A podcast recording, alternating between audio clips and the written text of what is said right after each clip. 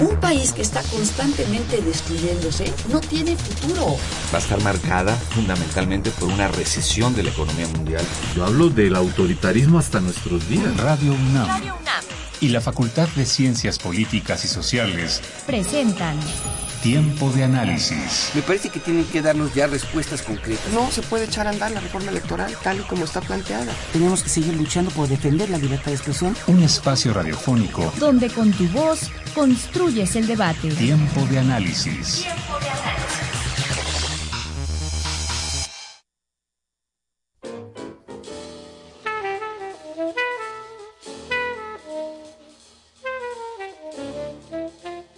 Beck fue un sociólogo alemán que nació en 1944 y murió al comenzar este 2015. Fue profesor de la Universidad de Múnich y de la London School of Economics. Estudió aspectos de la modernización, los problemas ecológicos, la individualización y la globalización. En el último tiempo, profundizó en la exploración de las condiciones cambiantes del trabajo en un mundo de creciente capitalismo global de pérdida de poder de los sindicatos y de flexibilización de los procesos del trabajo, una teoría enraizada en los conceptos de cosmopolitismo. Beck también contribuyó con nuevos conceptos a la sociología alemana, incluyendo la sociedad en riesgo y la segunda modernidad. La sociedad en riesgo es una fase de desarrollo de la sociedad moderna donde los riesgos sociales, políticos, económicos e industriales tienden cada vez más a escapar a las instituciones de control y protección de la sociedad industrial. Hoy, Tiempo de Análisis le dedica un espacio a este reconocido sociólogo alemán, Ulrich Beck.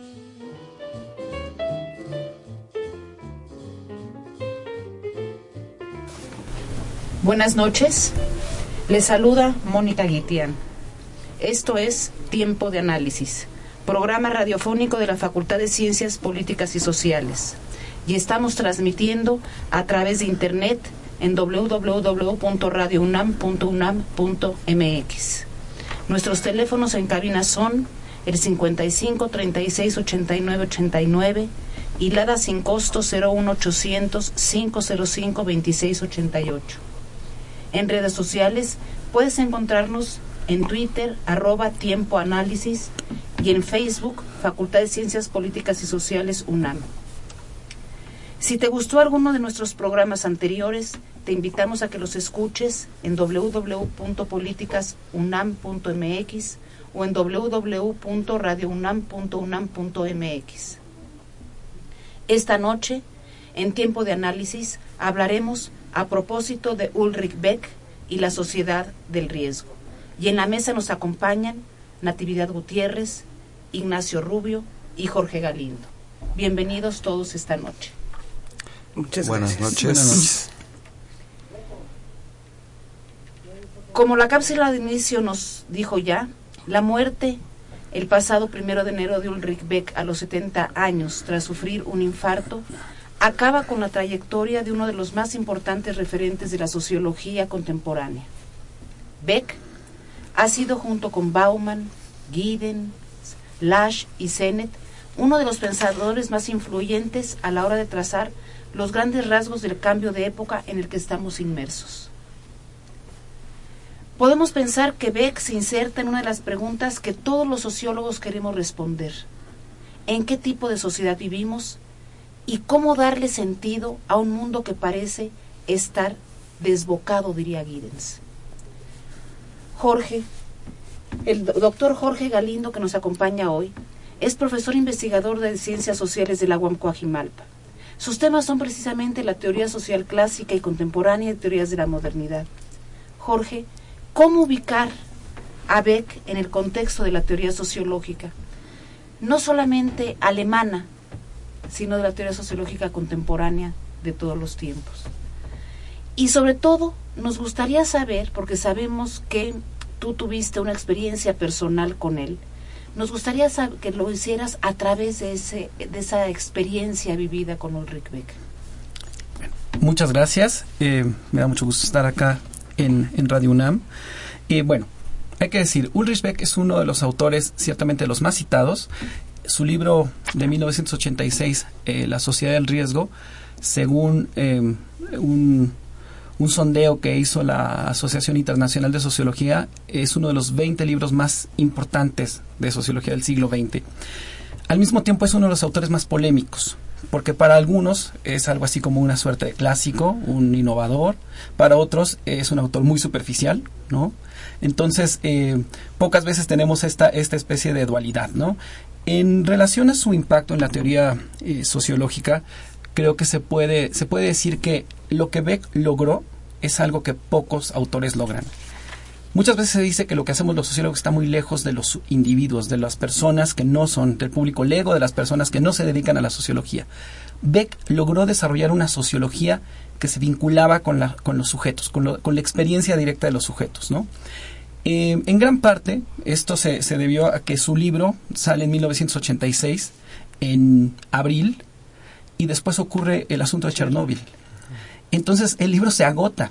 En un mes, él tiene que escribir el, la segunda presentación del libro en mayo, ya haciendo referencia a esto. Y este es un dato muy importante porque la gente empezó a ver en este concepto de sociedad del riesgo justamente algo que le daba sentido a su experiencia, a lo que estaban viviendo. Los riesgos para, para Beck, eh, lo que no quiere decir el que, que esta sea una sociedad en la que hay riesgos y que antes no había riesgos. Evidentemente, catástrofes, eso siempre ha existido.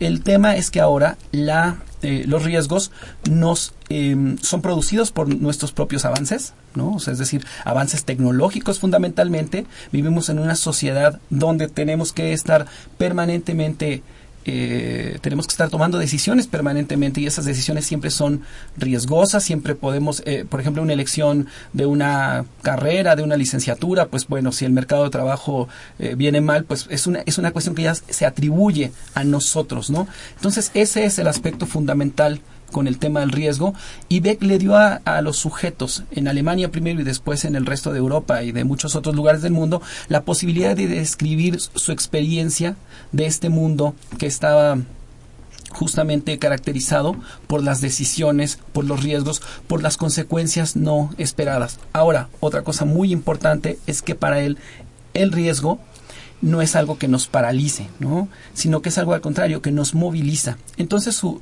perspectiva también tiene algo de, de, teoría política, por decirlo así, o de invitación a la movilización política. ¿no? ¿Por qué? Porque lo que, lo que Beck dice, como tratamos de evitar las catástrofes, porque justamente las vemos bajo el ángulo del riesgo, eso nos lleva a hacer cosas. Entonces él dice esto va, lleva a una suerte de, sub, de, política que le llama, o sea, es decir, una política desde abajo, donde los individuos que están viviendo estos, estos riesgos o que los perciben de ciertas situaciones como riesgo, se movilizan. ¿no? Entonces eso respecto a su teoría. Solo para cerrar este primer eh, punto, eh, su relevancia se puede medir en, en una cuestión autores como Giddens, Bruno Latour, Scott Lash, que son todos autores importantes, ahora que falleció, escriben obituarios increíblemente elogiosos. Giddens dice, es el mejor sociólogo de su generación, Latour dice que, que, lo equipara con Max Weber, lo cual ya me parece un poco un despropósito, pero vamos, lo hace. Eh, y Lash dice, bueno, el poder del concepto de reflexividad es enorme, ¿no? Eh, Ahora, ya respecto a mi experiencia eh, con Beck en la universidad, yo hice mi doctorado en Múnich, donde él era profesor, y él fue lector de mi tesis de doctorado. Y lo que puedo decir de, esa experiencia es que fue eh, algo para mí muy, muy, pues muy bonito, porque cuando mi asesor me dice que Beck sea un lector, de la tesis, Beck siempre estaba ocupado, es una superestrella, viajaba por todos lados. Yo pensé honestamente que Beck pues no iba a leer la tesis, que iba a llegar al examen ahí como a ver qué, qué pescaba como eh, de mi presentación. Eh, bueno, la, cosa no fue así. Beck no nada más eh, lee la tesis, elabora un dictamen bastante, bastante extenso, unas cuatro páginas, muy detallado sobre, sobre la tesis, y el día del examen hace preguntas muy puntuales. Entonces, bueno, uno se siente increíblemente honrado porque uno sabe, ¿no? Que hay divas a nivel nacional e internacional que no se dignan a leer a los, a los estudiantes, ¿no? Y Beck se, se, tomaba el tiempo para leerlo a uno y para hacer eh, eh, comentarios muy, muy precisos, ¿no? Eh, una anécdota que yo tengo eh, de Beck es que él iba a viajar a España, sabía que yo soy hispanoparlante y entonces en algún momento me, me pidió que le ayudara con la pronunciación de algunas palabras del, del, castellano porque iba a recibir ahí algún tipo de reconocimiento. Entonces, es decir, esta cuestión de que él lo buscaba uno, eh, lo saludaba, nunca tenía esta pose y eso es algo que también refieren Giddens y, y Latour, o sea, una persona muy cercana un intelectual público alemán, lo cual es también rarísimo, porque esto es más francés, realmente los alemanes eh, no, no, no, no, no ocurre mucho. Beck tuvo una actividad periodística también muy notable e incluso política, ¿no? Entonces, me parece que en ese sentido es, un, es una gran pérdida para la, para la sociología, porque sin lugar a dudas eh, he hecho andar una serie de discusiones que, que, que, que hasta hoy siguen siendo, siguen siendo, siguen causando resonancia una gran pérdida para la sociología sin lugar a dudas, pero que sin embargo desde Chernobyl, ¿no? tomando el caso Chernobyl como ícono, como tipo modelo, ¿no? abrió nuevas rutas de investigación para las ciencias sociales. Nuevas rutas no solo en el terreno eh, de sociología ecológica o sociología ambiental, sino tengo aquí a mi mano derecha la doctora Natividad Gutiérrez Chong, investigadora del Instituto de Investigaciones Sociales, cuyos temas son identidad, etnia, estudios de género, que sin lugar a dudas eh, la propuesta teórica de Ulrich Beck pegó en sus trabajos y abrió en ella nuevas líneas de investigación. ¿Nos quisieras comentar un poco por dónde encontraste en la propuesta y en las reflexiones de Ulrich Beck caminos nuevos que dieron luz a tus propias investigaciones?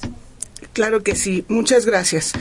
Bueno, eh, sin duda esto es una reflexión bien interesante y aprovecho la oportunidad para agradecerlo porque, eh, bueno, es una forma de efectivamente decir de qué me ha servido a mí las teorizaciones de Ulrich Beck para el estudio de los conflictos étnicos pareciera algo que eh, eh, sería incompatible. Pero aquí está justamente la, grandeza de eh, la teorización y de la reflexión que nos aporta Beck junto con otros especialistas, también con otros teóricos de la sociología del riesgo.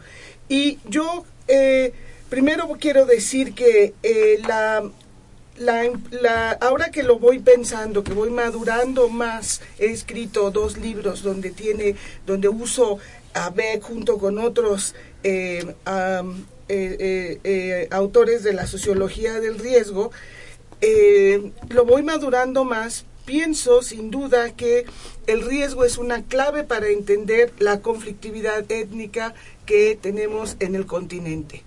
¿Sí? en el continente americano, por, decir a una región geográfica. ¿Por qué? Porque no solamente estamos hablando de los de las catástrofes y de los desastres generados por eh, eh, los la, la industria, la tecnología, sino también por daños y amenazas que afectan de manera muy particularmente a una población que es vulnerable, ¿no? Una, una población que es vulnerable y que está eh, más expuesta a recibir daños y amenazas. Y si bien eh, toda, todos los riesgos son, porque los riesgos no son accidentes ni son casualidades, sino son construcciones sociales y dependen mucho de, una, de un cálculo, de una lógica, de una complicidad y la complicidad vemos también una injerencia burocrática muy importante, de hecho resultaría como que de las explicaciones más, más trascendentes para conocer por qué ciertas poblaciones son más expuestas al daño, ¿sí? al riesgo que otras, porque hay efectivamente un entramado ¿sí? de eh, cuestiones que se, que se que se conjuntan y que hacen posible que el daño ocurra. ¿sí? Por ejemplo, eh, por ejemplo eh, en, en, en, los estudios que yo he realizado y que propongo un marco teórico, tengo, por ejemplo, ocho, siete u ocho partes que las podría eh, sintetizar diciendo que en primer lugar hay una el, el- el riesgo es una construcción social sí es una construcción social y aquellos que van a estar amenazados o que están que van a, a- a sentir daño no es algo inmediato, se va generando, se va incubando y son los primeros que emiten llamadas de alerta.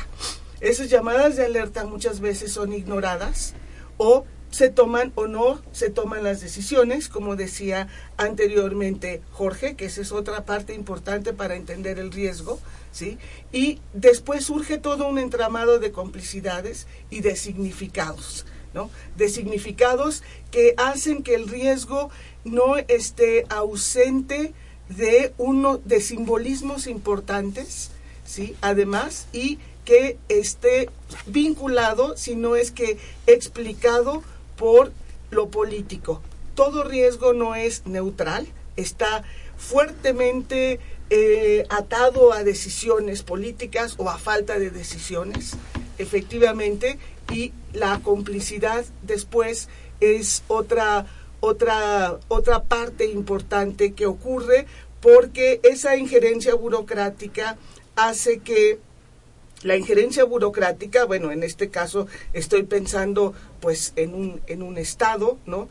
Eh, no, no evita que el daño ocurra, no mitiga que el daño ocurra o, o toma precauciones para eh, de alguna manera mitigar. Es como si eh, se acercara una, una- un huracán y las autoridades no alertaran que va a ocurrir un huracán, ¿no? Entonces, aquí eh, lo que quiero decir es que cuando va a ocurrir un daño a una población, esa población sabe que está amenazada. Ese es el punto al que quiero llegar, ¿sí? Sabe que algo va a ocurrir. Eso es ciertamente la definición básica del riesgo, algo que va a ocurrir, ¿sí? Y eh, la población amenazada sabe evidentemente que va a sufrir algún tipo de daño y no se toman las medidas necesarias para evitar ese daño. Ahora sabemos que en los controles epidémicos, en la en eh, mitigar los daños de las catástrofes naturales, eso se está tomando en cuenta, pero no se está tomando en cuenta no se ha- no hemos visto en casos recientes de mucha violencia recientemente en Guerrero aplicaría muy bien una parte de este modelo de riesgo y no se hizo nada para evitar el daño. Muchas gracias. Eh, me gustaría volver a una pregunta que quedó eh, eh, em, como señalada en la primera intervención con Jorge en términos de ejemplos tal como los acaba de dar este Natividad. ¿Cómo encontrar ejemplos para que nuestro público esté ma- es- tenga más claridad en términos del uso posible de los conceptos de Beck? ¿Cómo encontrar ejemplos que iluminen la propuesta de Beck? Bien. eh, Beck fue un inventor de conceptos. Si bien eh, nunca se caracterizó por desarrollarlos mucho, no, no, no era de los que trabajaba en los conceptos como lo hacían otros como Luhmann, él inventó muchos conceptos que se volvieron eh, casi de uso de uso cotidiano en, en los medios eh, en Alemania y en algunos otros lugares. Como no podemos referir a todos, voy a poner algunos, algunos ejemplos, ¿no? Em, por ejemplo, Beck siempre hablaba de esta cuestión del cosmopolitanismo. Y él decía que su teoría, su teoría de la segunda modernidad, es decir, de una fase de la modernidad en la que supuestamente estamos ahora, que incorpora estas características de riesgo, individualización y cosmopolitanismo, era una teoría crítica del nacionalismo metodológico. Eso hoy en día probablemente en algunos lugares ya, ya suene a una suerte de lugar común, pero no deja de ser cierto que eh, todavía pensamos en términos de Estado Nacional problemas que no son ya eh, proclives o, o posibles de ser resueltos a ese nivel. Tomemos el caso mexicano, el asunto justamente del narcotráfico. O sea, pretender que el Estado mexicano va a solucionar el problema del narcotráfico es una utopía absoluta. De gente que piensa en términos de primera modernidad, diría Beck, ¿no? O sea, es decir, de gente que piensa que el Estado Nacional puede resolver un problema que no es un problema del Estado Nacional, Estado Nacional. es decir, que es un problema que está en otra en otra dimensión, que es un problema que requiere justamente generar una conciencia conciencia cosmopolita, ¿no? O sea, es decir, ese sería un, un ejemplo. Evidentemente, el ejemplo clásico es el tema del, del cambio climático, ¿no? Es decir, ahí ya no existen los otros, que era algo que también decía. O sea, en la, en la primera modernidad hay otros porque a los pobres, por ejemplo, se les puede segregar, se les puede separar. Evidentemente esto no quiere decir que la desigualdad no incremente eh, eh, pues el riesgo de los sujetos, pero ciertamente si hay una catástrofe no por el, tema del clima, ya no afecta solamente a los pobres o solamente a los a los otros. Él decía, por ejemplo, a los judíos o a los otros culturales, no, sino nos afecta a todos en, en última instancia, no. En relación a un último concepto como es este de individualización, eh, yo lo decía, o sea, ahí ahí está la relación de que antes existían biografías, vamos a ponerlo así, normales, al menos expectativas biográficas normales, ¿no? Eh, casarse, tener hijos, etcétera. Hoy en día hay construcciones biográficas tan diversas que uno que uno ya no tiene los momentos indicados o sea es decir hoy uno se puede casar ya muy grande eh, o puede decidir no casarse o no tener hijos él mismo por ejemplo eh, era muy consciente de esto. Él se, se casó con una socióloga eh, con la que escribió algunos textos, Elizabeth Gern, eh, eh, Beck Gersheim, y ellos vivían en ciudades distintas. Por eso escribieron un libro que se llama Amor de lejos, ¿no? Es decir, vivían en ciudades distintas, tenían una serie de reglas de la relación de llamarse todos los días dos veces al día y verse al menos cada seis semanas. Nunca tuvieron hijos y Beck ya en entrevistas recientes decía, bueno, eso fue una decisión que tomamos por la carrera y él decía, bueno, pero ya ahora ya no podemos y pues es algo que en, fue una, una opción de biografía que en otro momento hubiera sido tal vez, bueno, pues como de que vamos a vivir en ciudades distintas, pues la esposa se va a vivir donde el esposo tiene el trabajo y tienen sus hijitos y ella cuida de los hijos. Acá es otra biografía y la gente siempre puede regresar reflexivamente sobre lo que hizo. ¿No? Entonces también ese es otro de los rasgos. Y creo que en ese sentido, por eso me parece muy importante apuntar esto. Beck no es el sociólogo académico, científico durísimo. Beck es muy ensayista y Beck nos habla en términos de estas experiencias. Claro está que le habla un sector muy particular, ¿no? Por ejemplo, eh, el, en Alemania decía, Beck le habla a los, eh, a los electores del Partido Verde y la socialdemocracia. Ok.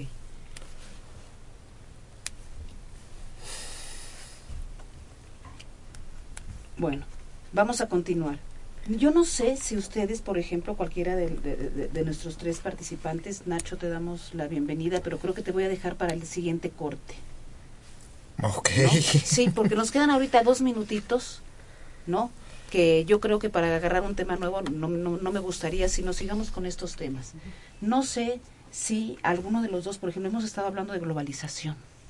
Globalización también es uno de los temas que es uno de los temas que el, este, nuestro sociólogo alemán toca muchísimo. ¿Es un tema nuevo?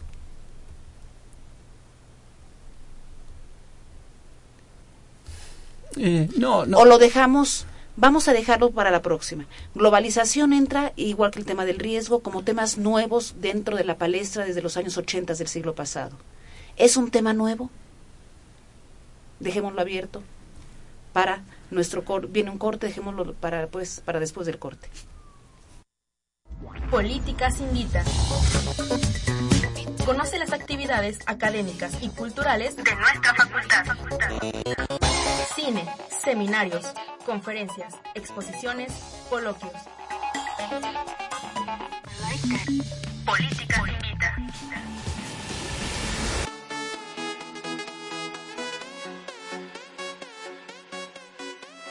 Muy buenas noches. Como cada semana te saluda Jessica Mejía y en esta ocasión Tiempo de Análisis y la Facultad de Ciencias Políticas y Sociales te invitan a que participes en la primera edición del seminario Derecho a la Ciudad y Revolución Urbana en la Ciudad de México.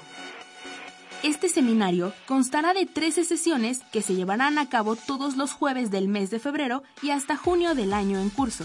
Es coordinado por el doctor Miguel Ángel Ramírez Zaragoza y contará con la presencia de ponentes de instituciones como el INA, la UAM, la Universidad Nacional de Colombia y la UNAM, entre otros. A los asistentes se les otorgará una constancia con un valor curricular de 32 horas con un mínimo de 11 asistencias. ¡Anímate! La cita es este jueves 12 de febrero en la sala Fernando Benítez en el edificio F de nuestra facultad a las 18 horas y la entrada es completamente gratuita. Para más informes e inscripciones, escribe al correo derecho a la También puedes ponerte en contacto a través de Facebook en la página derecho a la ciudad.reuvurbana o bien asistir a la coordinación de extensión universitaria ubicada en el edificio G. No dejes de consultar el cartel en la página www.políticas.unam.mx. Eso fue todo en Políticas Invita. Sigue con nosotros en un tiempo de análisis.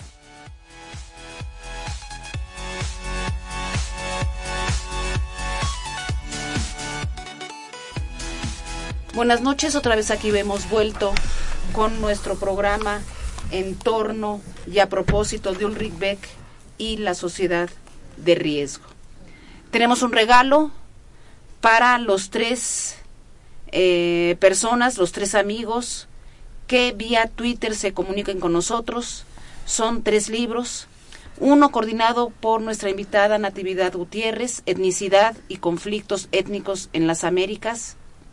Otro realizado por Jorge Galindo, Entre la necesidad y la contingencia, y un tercer libro escrito por la que habla Mónica Guitián, Las semánticas del riesgo en la sociedad moderna. Pues así, cualquiera que estén con gusto de tener estos libros en sus manos y, nos llame, no nos llame, tuitee a nuestra dirección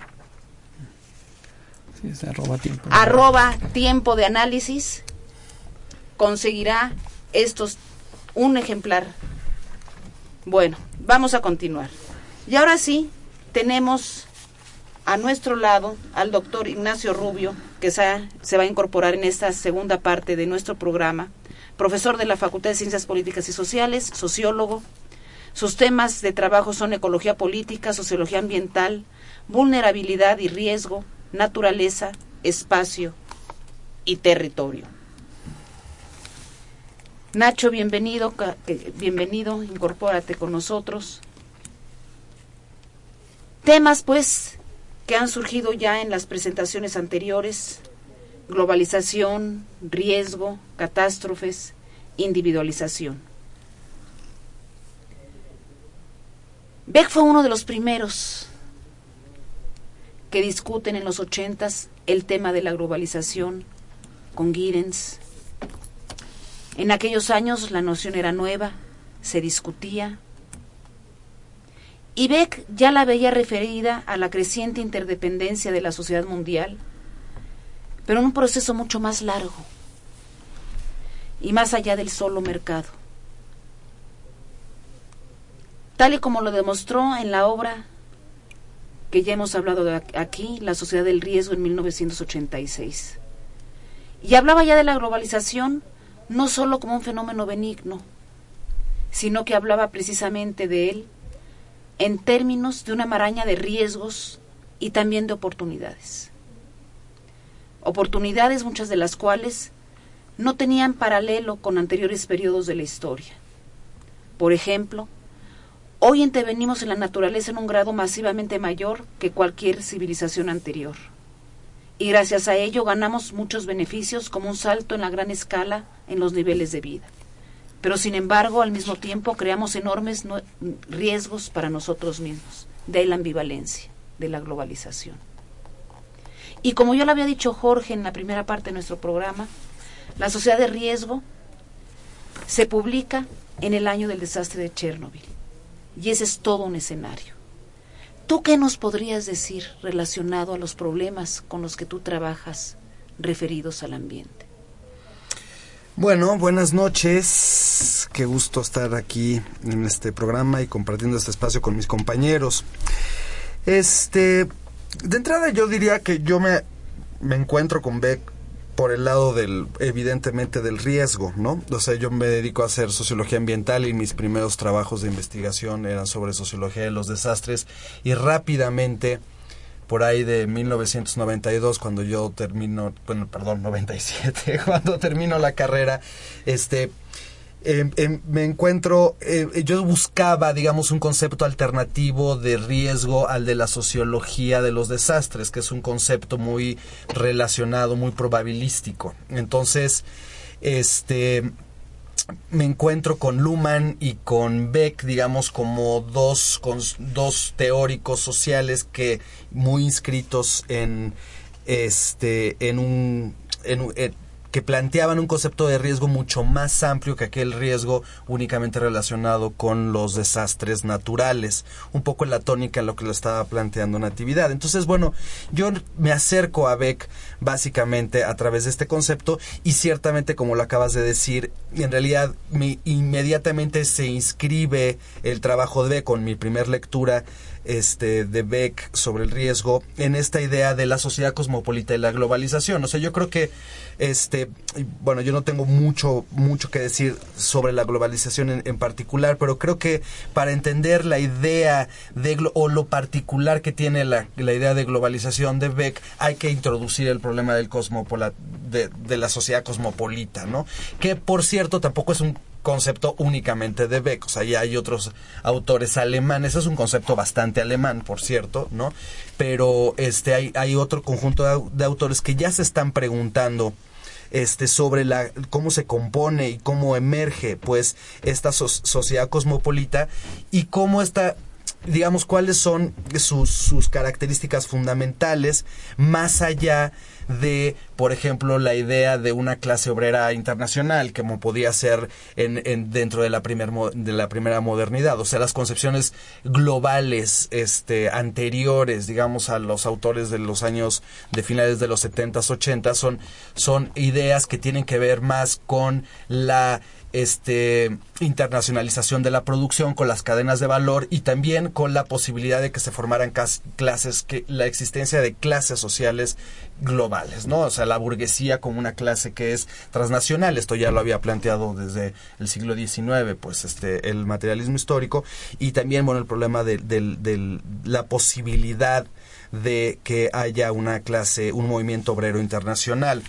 También hay que, hay que contextualizar a los autores, bueno, pues también eh, todos estos autores abrevan del, del, de los movimientos del 68, vienen de toda una discusión sobre justamente los procesos de internacionalización, no solamente de la economía, sino también de la política y de la ideología, ¿no?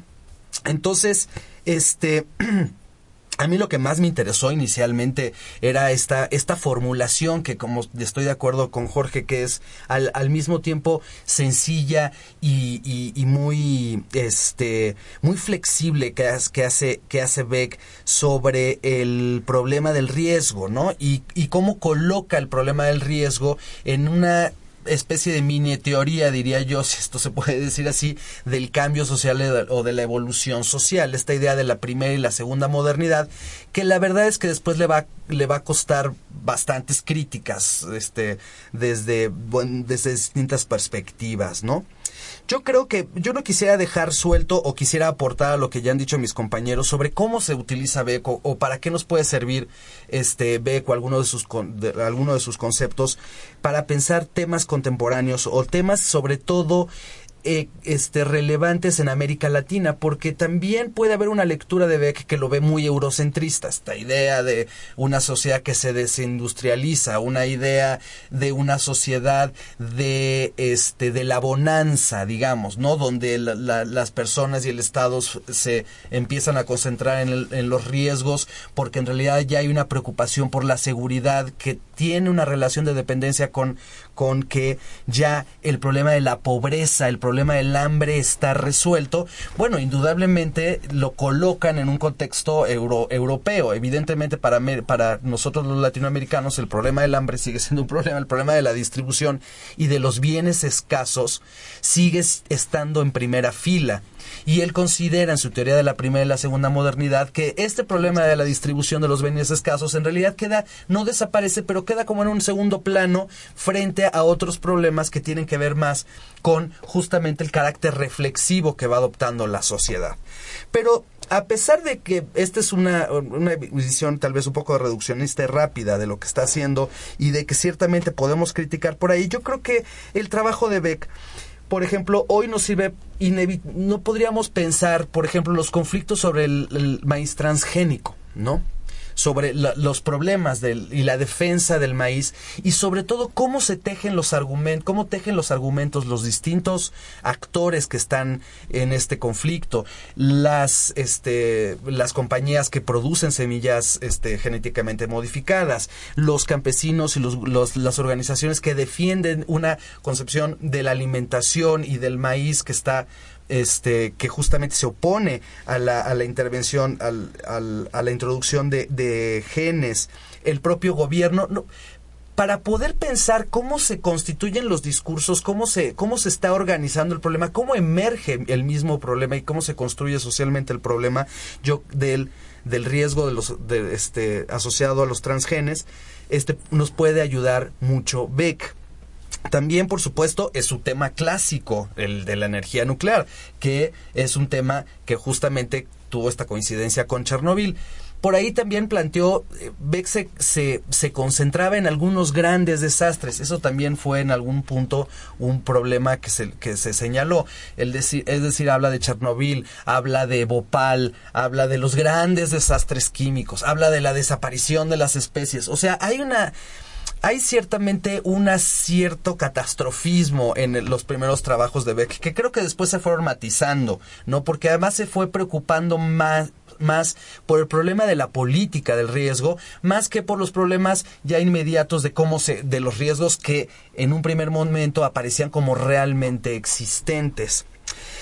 Hay un tema que, que conecta a Beck con otros autores, por supuesto, que es el y con el riesgo, que es este tema del futuro, que a mí me parece como muy importante y que creo que aquí me gustaría hacer como una especie de ejercicio justamente para enmarcar los los los, a qué nos puede servir.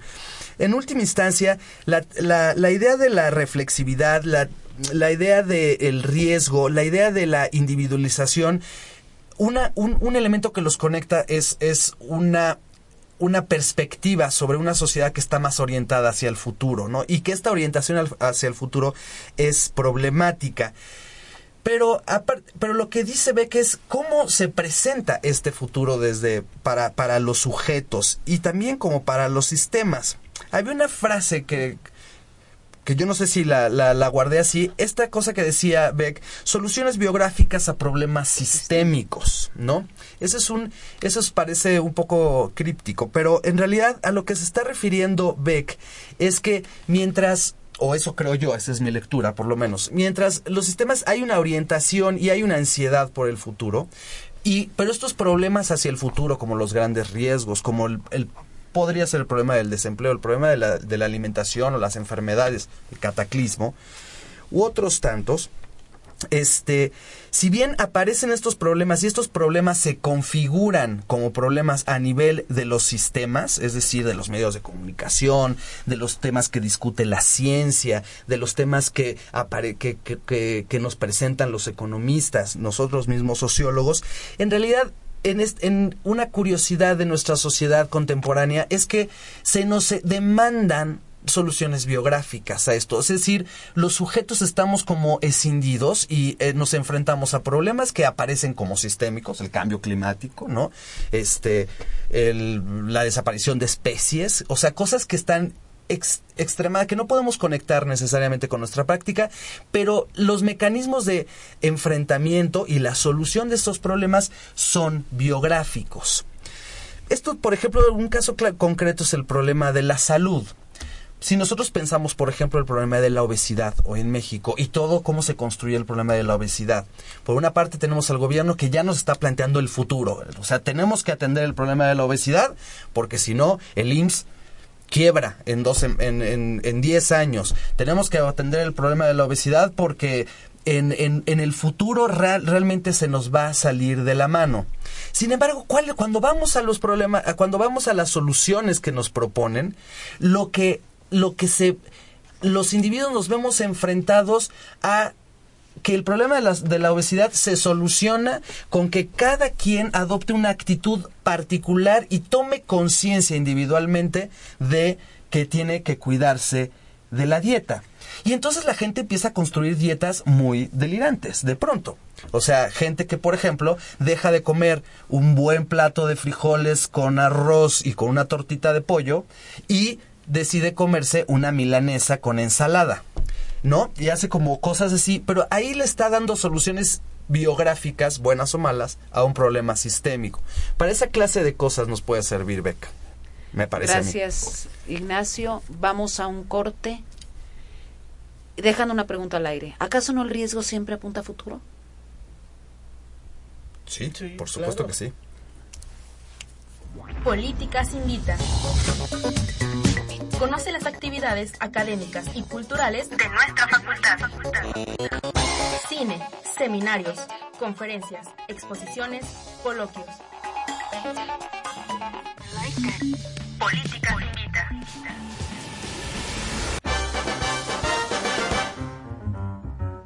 Febrero ha llegado y con él la edición número 36 de la Feria Internacional del Libro del Palacio de Minería, ubicado en el centro histórico de la Ciudad de México.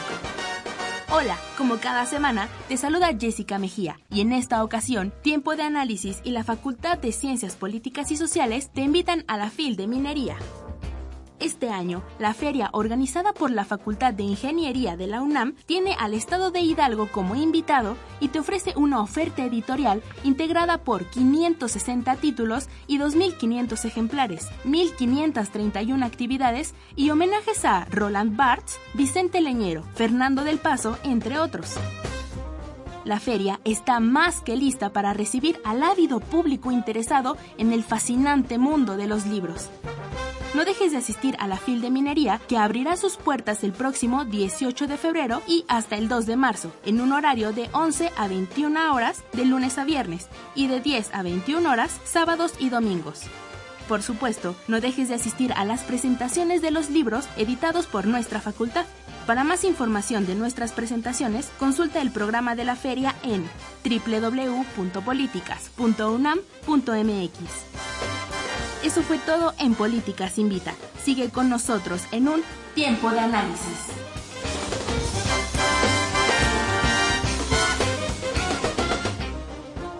Otra vez estamos todos juntos. Damos paso a la parte final del programa. Quisiera, antes de darle la palabra a los invitados, dar los nombres de los ganadores de los libros.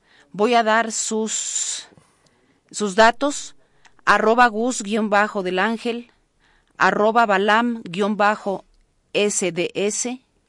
y arroba ericam, vuelvo a repetir el último, arroba e r i k a c m A partir de lunes pueden pasar a recoger sus ejemplares. Muchas gracias por haber participado. Bueno, para cerrar, le pediría a nuestros invitados que llegaran a conclusiones finales, quizás en el orden con el que empezamos. Jorge, por favor. Sí, bueno, eh, quisiera ir muy rápido eh, por algunos puntos que me parecen fundamentales también para dar eh, cuenta de la importancia de este autor.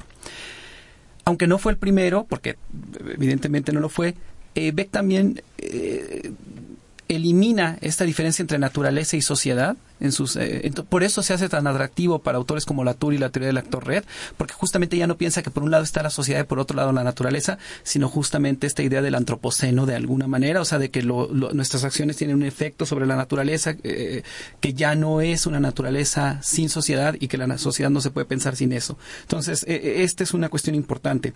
Un segundo aspecto es que la teoría de Beck no parte de las fallas por ejemplo no parte de la falla del capitalismo sino al contrario los éxitos del propio capitalismo son los que nos ponen en, esta situación de, riesgo eh, mundial, ¿no?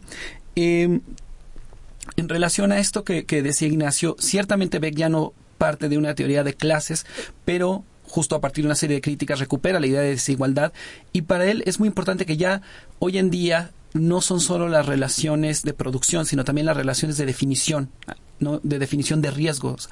Y que como ahí hay un componente cultural, porque partimos de no saber porque las variables son enormes, o sea, entonces ahí viene una cuestión también de conflicto y de poder y de política. Entonces creo que eso es algo importante. Y, eh, y por último, me gustaría decir que, que en Beck encontramos eh, como, como eh, una combinación muy interesante de, de, Hegel con, con, con, Ernst Bloch en el sentido de que hay una astucia de la razón en el sentido de que hay una suerte de astucia de la razón en su, en su reflexión, pero hay un principio de esperanza. Es decir, también Beck, eso hay que decirlo, para muchas personas, para muchos de sus lectores y sus, intérpretes, Beck, a pesar de que habla de catástrofes y todo esto, habla de posibilidades y habla de política. Por eso en Alemania y en algunos otros lugares de Europa eh, eh, eh, es también tan, tan leído. Y esto, el, el, cierre se ve claramente en su postura respecto a la propia Unión Europea. Ahora que las noticias están llenas del tema de Grecia, Beck, si alguien quiere entender un poco también de, del problema europeo, puede leer su último libro que se llama La Europa eh, alemana, justamente él cómo critica a su pro, al propio gobierno alemán por la, por la forma en la que está tratando de solucionar el problema europeo. Es decir, esta movilización, esta posibilidad es algo que en otros autores es muy difícil encontrar. Le hace Luhmann o incluso tal vez por ahí Foucault, ¿no? Entonces, por eso Beck es, es un autor que tiene este principio de esperanza a, a pesar de un diagnóstico tan, tan difícil de, de la realidad, ¿no?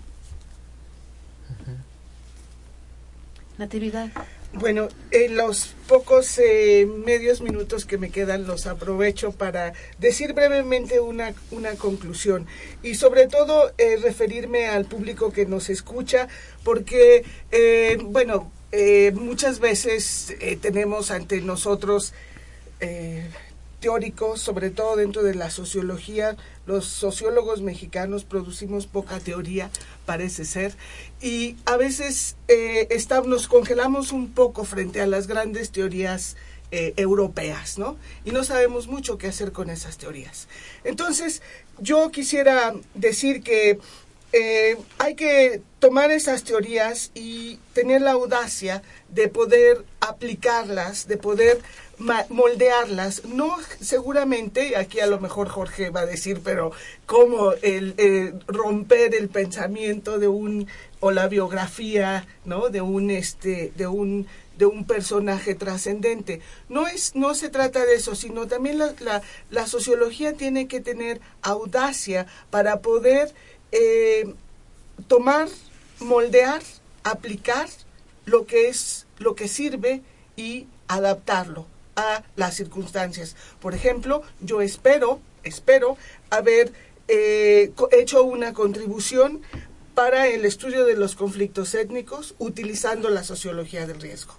¿sí? No dentro de la movilización social o la acción colectiva, sino entender por qué, algún, por qué ciertas poblaciones sufren más daño y amenazas que otras. Y sin duda, eh, pues eh, para quienes tengan la oportunidad de conocer un poco más mi trabajo, que aquí no pude um, desarrollarlo eh, con más amplitud, pero me baso en ocho, seis, ocho puntos que están derivados de la sociología del, res, del riesgo y para probar que su aplicabilidad es ilimitada y puede tener tantas utilizaciones como sea necesario. Todo depende también de la creatividad con la que el sociólogo eh, maneja sus instrumentos.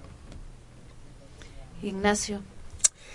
Este, bueno, a mí me, yo me había quedado con, con alguna una, una cosa en el tintero que quería mencionar porque me parece importante en, en términos de con de cuáles cuáles han sido también las perspectivas críticas sobre la obra de Beck, ¿no? Este una de estas era la que quería mencionar porque hemos hablado aquí del riesgo, de las consecuencias y de, y, y demás. Este hay un trabajo bastante famoso de Jeffrey Alexander, un sociólogo norteamericano, que apunta y critica justamente la teoría de la, de la sociedad del riesgo de Beck. Y lo que señala es que la, lo que le señala es una ausencia sobre de una teoría justamente cultural del, del riesgo, una teoría cultural sobre la fijación del, del miedo, ¿no? O sea, algo, algo que indique más allá, justamente desde esa perspectiva sistémica de, un, de una sociedad que se vuelve autorreflexiva, pero que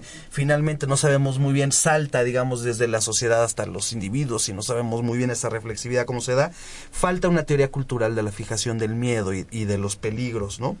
Este y por qué ciertos por qué por ejemplo lo, lo típico que eso es un, una cosa muy muy común por qué los alemanes viven eso, obsesionados con los este con los árboles y el bosque no y su y ahí concentran toda su su ansiedad no este por qué los ingleses concentran toda su ansiedad en los huevos este tibios que se comen en la mañana no y por qué los franceses hacen picnics afuera de las este plantas nucleares y que la respuesta a esto requiere una, una justamente una teoría cultural que de pronto se, se presume como ausente en, en, en, el, en, el, en el trabajo de, de, de Beck. Y que yo creo que más que eh, limitar el asunto, lo que se señala es cómo también esta, estas, estas categorías se pueden alimentar y se pueden transformar en, en, en, otras. Y un poco siguiendo la línea de lo que decía Natividad, yo creo que desde la perspectiva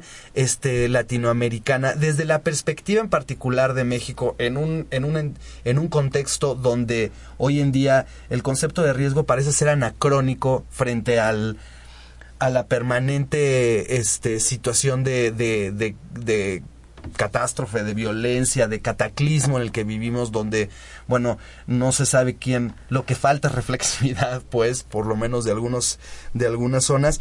Este, creo que desde estos, desde estas desde estos contextos que están en los confines de estas teorías, que indudablemente de alguna u otra forma son eurocéntricas, ¿no? Desde los confines de, de estas teorías en donde nosotros nos colocamos, podemos o se puede alimentarlas de una u otra forma eh, buscando romper el colonialismo que puede estar oculto en esto. No, no necesariamente todos lo usamos. Ahora, ¿esto cómo se hace? Yo creo que se hace justamente no necesariamente criticando poniendo a los autores como si fueran este este bifes de chorizo así en el en el asador sino este buscando desarrollar ciertos ciertos elementos que nos pueden que, que, que, pueden nutrir y que pueden aportarle nuevas cosas a, la, a, la, a las propias teorías. Por ejemplo, el caso este de la fijación cultural este, de cómo culturalmente se fijan la, las cosas en cierto peligro. Yo creo que todos los, todo lo que acabo de mencionar sobre el maíz, por ejemplo, el caso de México, lo que está diciendo eh, Natividad de etnicidad, algunos casos sobre el problema de la violencia y el narcotráfico, varios casos que nosotros hemos mencionado, aportan elementos nuevos a esta visión muy digamos, de transición entre el industrialismo y el, y el postindustrialismo y cosas así que están muy centradas en Europa. Entonces que el reto es un poco darle aire a Beck, porque si no, en unos pocos años será, pues no sé si olvidado, pero quedará, y será empolvado, ¿no? Pues muchas gracias. Gracias por haber presentado los alcances, los límites, las potencialidades de un pensador Ulrich Beck, que desgraciadamente murió a principios de este año y que ha dejado un legado impresionante. A propósito de Ulrich Beck y la Sociedad del Riesgo, fue nuestro programa de hoy. Agradecemos a todos ustedes por habernos escuchado. Gracias por sintonizarnos y les recuerdo que tenemos una cita el próximo miércoles en punto de las 8 de la noche por el 860 AM o por internet en el www.radiounam.unam.mx para hablar sobre cineclubismo como ejercicio de asociacionismo y nos acompañarán Diego Rubalcaba, Gabriel Rodríguez, Orlando Jiménez, Gabriela Flores y Miguel Tajabase en la conducción. Síguenos vía Twitter en arroba tiempo análisis y Facebook Facultad de Ciencias Políticas y Sociales UNAM. Este programa es producido por la Coordinación de Extensión Universitaria de la Facultad de Ciencias Políticas y Sociales a cargo de Roberto Oceguera, Coordinación de Producción Claudia Loredo, en la producción Guillermo Pineda, Información Elías Lozada y Jimena Lozana, Estuvo en la cabina de operación Humberto Sánchez Castrejón, continuidad Gustavo López. Se despide de ustedes Mónica Guitián. Buenas noches. Esto fue Tiempo de Análisis. Tiempo de análisis. Una coproducción de Radio UNAM Y la Coordinación de Extensión Universitaria de la Facultad de Ciencias Políticas y Sociales.